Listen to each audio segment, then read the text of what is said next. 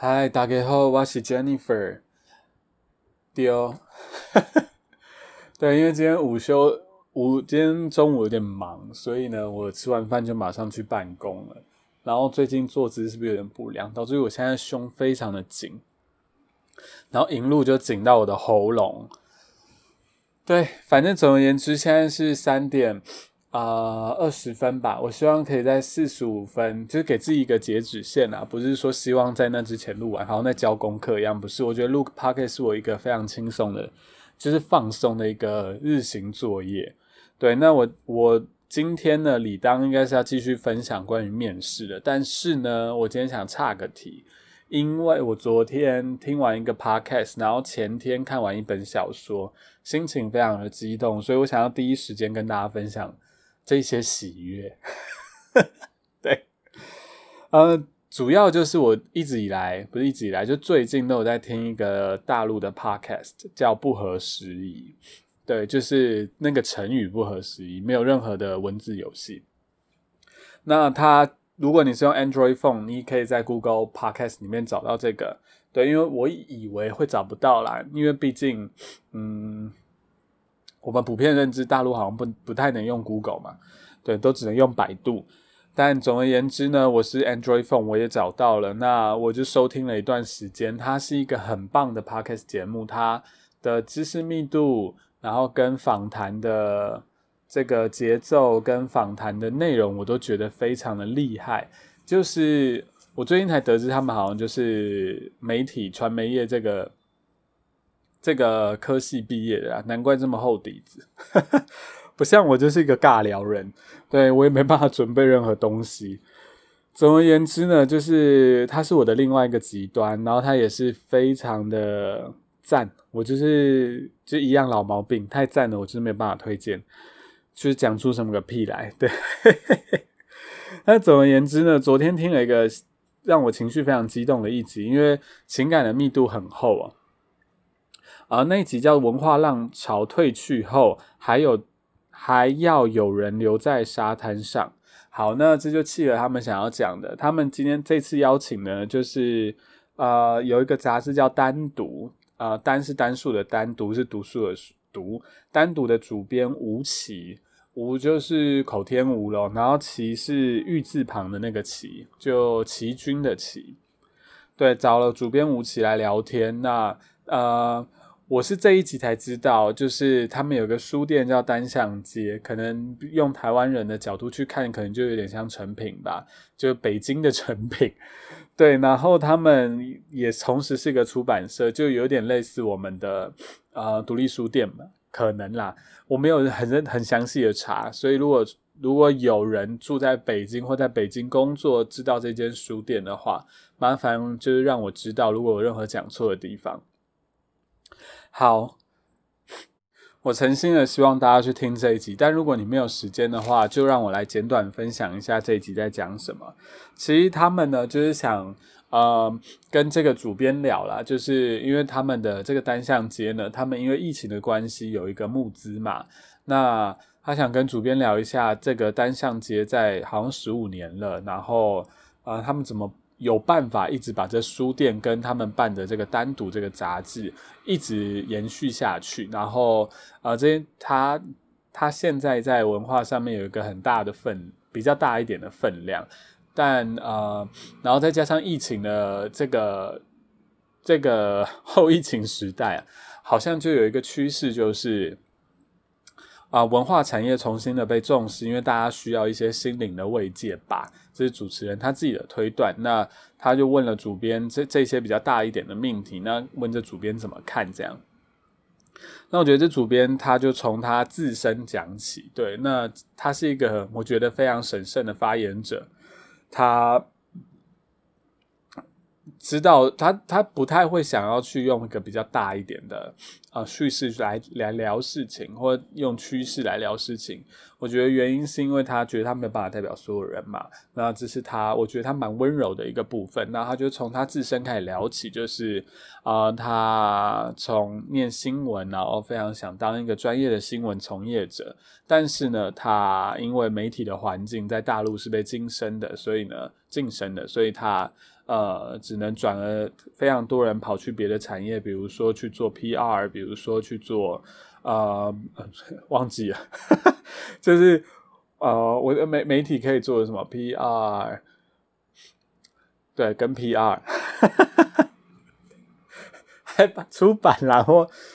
呃，反正总而言，或是在那个像他有去，他一开始的工作是在腾讯吧，还是我忘记了。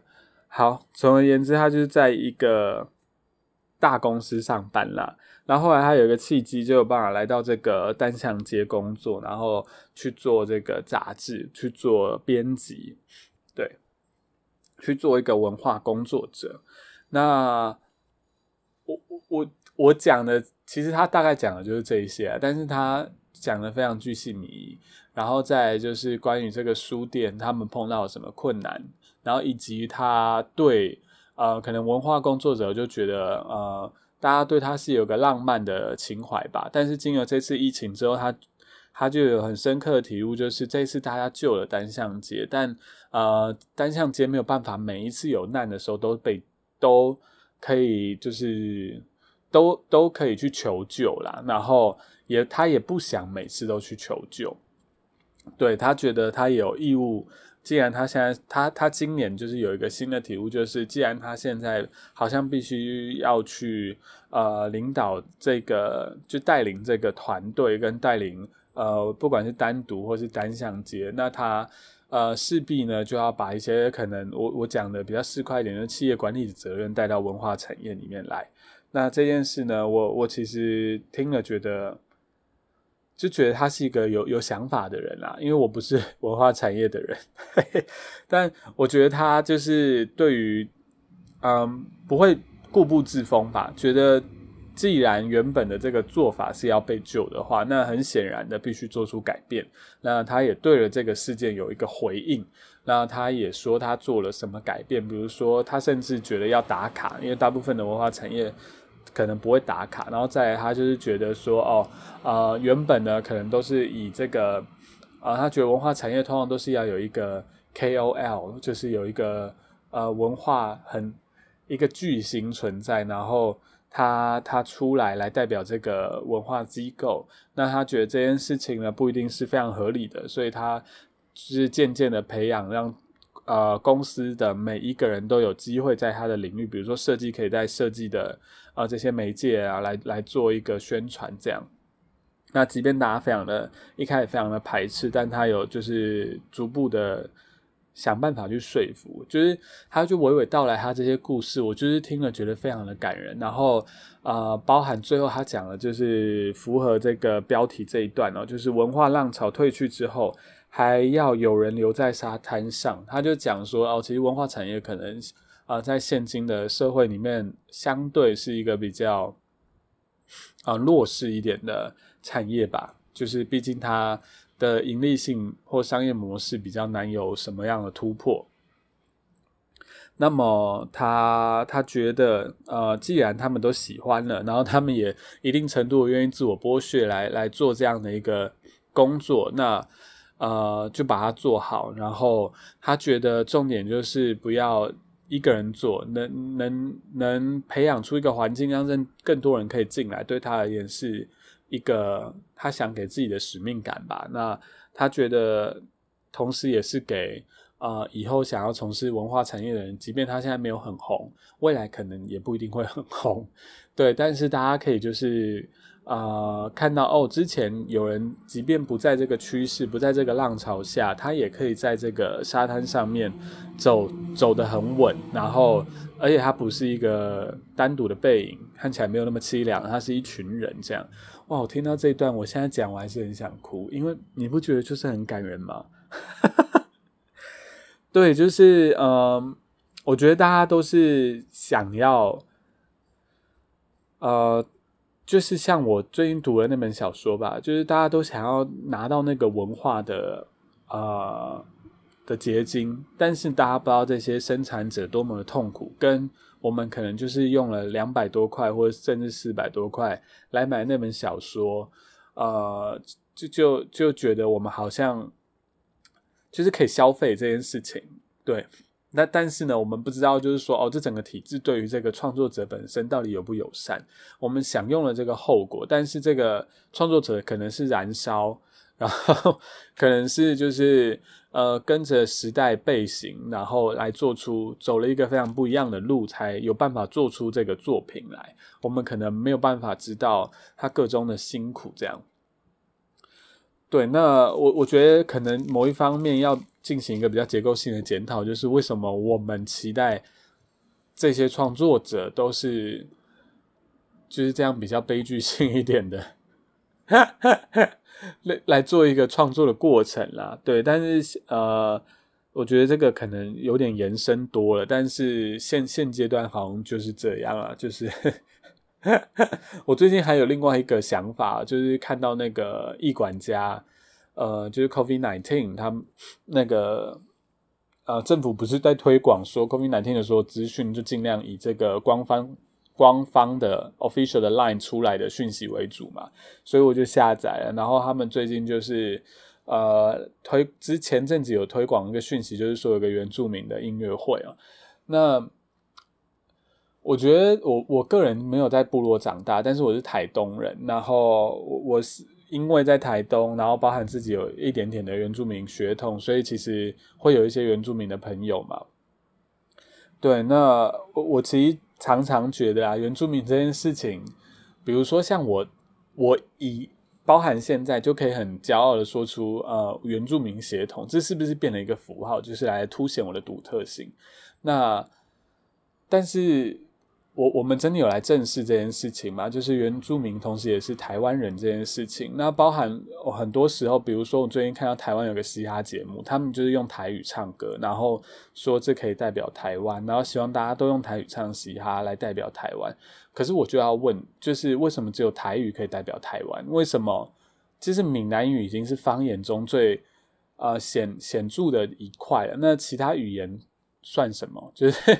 台湾性有这么扁平吗？台湾性就是讲个台语就是台湾性嘛，对，然后再来原住民这件事情，呃，是不是就是被官方拿出来，就像客家菜一样，或者像原住民菜一样，它就是呃来来一个符号的，然后告诉你说，我告诉你，我就是很注重多元，我多元政策是我们很注重的一环，然后呢，然后呃，整个原原住民真的。除了娱乐主流的族群之外，他他们难道就是讲市侩一点？难道还有其他功用吗？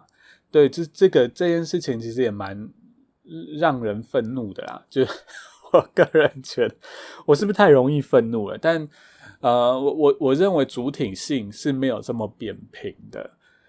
对，简单来说，我不知道为什么聊到这边，对。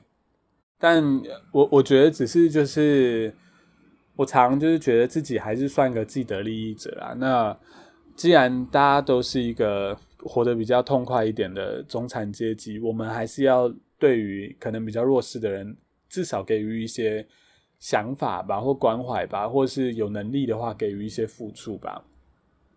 对，但是我现在可能没什么能力啊。对啊，包含就是我自己是一个同志身份嘛，但呃，有时候我就在想啊，就像男同志好像活得比较好一点，因为呃，我我觉得男性在职场上面还是有一定的比较，就是赚比赚钱比较容易啊。那你看女同志啊，或者是呃，或者是有一些 T 的朋友啊，我就觉得他们其实活得蛮辛苦的。对，但不一定啊。对，我就是觉得希望自己多快点有能力，然后可以帮助别人吧。对啊，像我听完这一集真的是觉得很难过。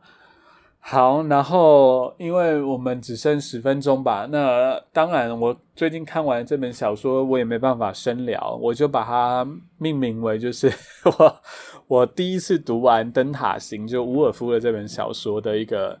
初初初感吧，对，因为我觉得还要再读个两三次。它真的是一个哇！我看完觉得它真的是一个 masterpiece 哎，就是怎么可以写的这么好？我看完就是想要大骂脏话，就觉得看完他的东西还有人敢写作吗？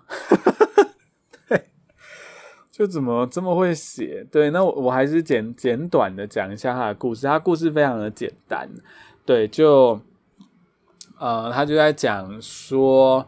呃，有一对夫妇，那这一对夫妇他是一个非常传统的维多利亚时期的夫妇。那讲到维多利亚时期呢，我觉得大家可以有一个名著，大家可以参考。可能这个概念有点模糊，有一个名著呢是可以比较具象的，就是《傲慢与偏见》，大家应该都看过电影或听过他的故事。那《傲慢与偏见》里面呢，就是一个有钱的男人，然后。女人呢就要去找有钱的男人嫁，然后嫁完之后，她就是要当一个合格的女主人。那这个女主人她不会去工作，那但是呢，她要呃能够社交，还要来邀请宾客来办 party，那让他们的庄园呢就是蓬荜生辉这样。然后庄庄园本身呢，呃就要管理的非常好啊，小至餐点啊，大至。呃，整个财务状状况啊，然后包含花园啊，花美不美啊，然后他出来就是作为一个社交名媛，他出来的时候时不时髦啊，等等的。那虽然呢，《傲慢与偏见》常被归类为维维多利亚时期的小说，但啊，其实完成写作的时候，并并不是在维多利亚时期，因为那写作当下是有这样。战争的应该是法国大革命吧，我记得。好，但这件事情呢是大学的时候念了，我我觉得应该是没讲错啦，还还蛮有信心的。但讲错了再麻烦跟我说一声啊。呃，就是虽然它不是维多利亚时期，但维多利亚时期的这个雏形大概就是这样。那这对小说里面灯塔型的夫妇大概就是这个这副德行这样。那这个男主外他是一个。呃，学者，那他这个学者非常年轻的时候就站在一个很高的位置，他就得到很高的学术成就，但是呢，后面他一直没有办法有更突破性的学术成就啊。那他把他归咎这件事情归咎于他的家庭，他必须有一些家庭的呃负担，这样。那呃，他觉得家庭生活就是一个琐事，对，不重要。对。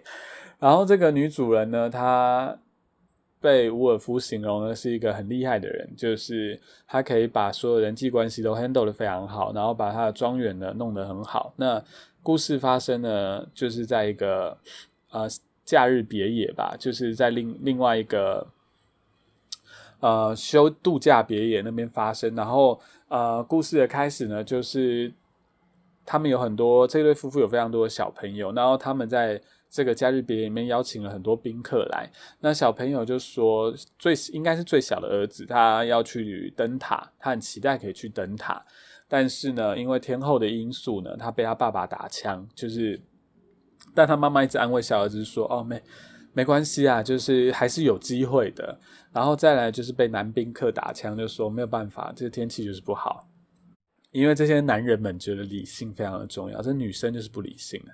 包含小幼儿，对，然后对对大大大大概应该是这个意思啊。对我还需要二读啊，但一读下来大概这个意思。然后反正呢，这个故事的刚开始呢，用了非常长的章节来，就是整个第一章来描述这个太太啊，就是女主人的生日 party。那生日 party 就办完了，然后办完之后呢，在。就到了第二个章节，其实故事线就这么的短哦。第二个章节呢，疏忽一下，十年就过了。那这十年在干嘛？就是首先呢，这个啊女主人太太呢，她年轻的就是中中年，这这时候就去世了，在睡梦中去世。然后再来就是一战、二战，一战开始打了。那一战打。打之后呢，他们的大儿子死掉了，在战战争的时候，那他原本是可以变成一个数学家的。然后再就是他们最正的一个女儿呢，她得到了一个好的归宿呢，但是在第二年生产的时候啊，就死掉了。对，就是很多人死去了。然后他用一个非常魔幻的手法，在很短的篇章节，他就有点像诗啦，散文诗。好，然后把这十年带过，然后接下来就是第三个章节。第三个章节呢，就呃这一群人回去，他们的就是剩下一群人，呃，爸爸，然后两个小朋友啊，回回去假日别野，然后包含其中两个宾客。那一个宾客呢，他非常的重要，他在第一幕就出现。第二个宾客也很重要，就是第一幕也有出现。那第这个宾客就是有男宾客、女宾客。女宾客呢，她是一个画家。那她在第一幕刚开始小说出现的时候，她就是要画这个太太。那当然，她这次第三幕的时候，第三篇的时候，我把它讲的很像剧本这样。第三篇的时候呢？呃，他回来了，他想要完成这个画作，对。然后男宾客的话，他原本是一个诗人嘛，那他在战战争这一段期间出名了，但他依然仍然不变哦。那总而言之呢，这个男男主人啊，他就是硬要小朋友去灯塔，对，陪他去灯塔完成。他想做的事情，那大家可以回忆一下第一章的时候呢，是小朋友想去，但是呢被泼冷水。那第三章的时候是小朋友没有很想去，但是被硬被拉去。对，所以这时候他这个小儿子，同时也在第三章出现了。他就是带着对他爸爸的一个愤恨哦，觉得他就是这样子，然后妈妈就是这么可怜，一直被他情绪勒索，大概就是这样的一个想法。对，那呃，他们就如如愿的到了灯塔啊。我我只单纯讲故事线哈。然后在第二个比较重要的故事线，就是这个女宾客，她在第一章的时候呢，被其他男宾客笑说女生就是不能画画，女生不能当画家的。那在第三章的时候，哦，然后第一章的时候，她也被太太这个女主角呢凑作对，就是符合这个维多利亚时期的一个重点吧，就是女生一定要嫁到好人家。那她。他最后在第三章的时候呢，已经十年过去了，但他还就是没有嫁，他未婚未嫁。然后他在第三章的结局，他把他的画做完了，即便他觉得可能他的画被束之高阁，但他就是把它完成了。他有那个灵感，然后他也完成了一个让他自己满意的一个作品。那整个小说就结束，他停在一个那时候，因为我是读电子书，所以。那时候我看电子书大概八十几趴吧，对，那我我就想说还没读完，后面应该还有，那就殊不知后面是导读哦。然后等到我看到翻到下一面是导读的时候，我想说干，小说竟然结束了吗？是真的还假的？结果是真的，它停在一个我觉得不能更好的地方，真的停的非常的好。对我觉得是强烈的推荐大家去看这本书，你就会觉得。呃，我我第一读的感觉就是，它是一个很有女性力量的一个作品。然后，她在一个维多利亚时期的女性，就是这个太太女女主人，她必须要婚嫁，她必须要给男人安慰，她必须要扮演一个很完美的庄庄园女主人的角色。等到第三章的时候，这个女宾客就是这个女画家呢，她好像就完美继承了这个已经死去的太太。然后，呃，的一个女性的角色吧，她拒绝给予这个，呃，这个男主人情绪的安慰，拒绝他的情绪勒索，然后他也拒绝，呃，一定要这个社会的要求，就是女生一定要结婚这件事情。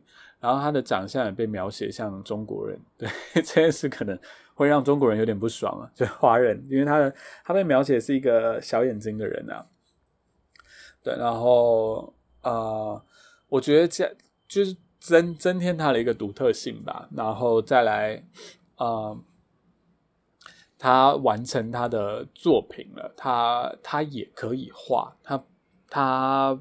去履行女性的义务，然后她可以做她身为人想要做的事情。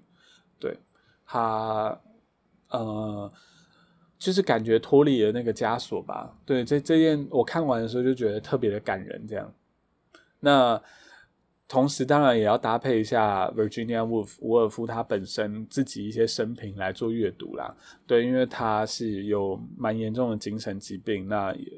蛮多原因是因为他母亲的死去，跟他家人的，呃，就是实际上他家人也也也也是同样在小说里面这样差不多的状况，就是呃，就是有有很蛮多人过世的这样，然后造成他精神会有不稳定，然后他对自己的要求也非常的高。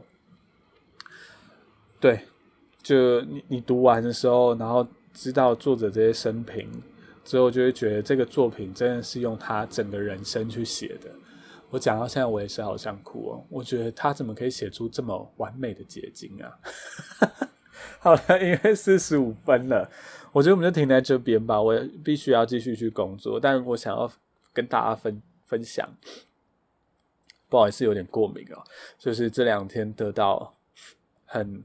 很圣灵充满的一个文化喜悦，我觉得用用一个伍尔夫他讲过的话吧，我我不确定是不是他讲的，但是他曾经被成品 放在他的小说，就是那个笔记本的封面上面哦。他说，呃，这个大量的阅读，就是或是很广泛广泛的阅读，就是就是一定是天堂的这个模样，就是天堂一定就是一直读书这样读，那就是读这样非常好的书。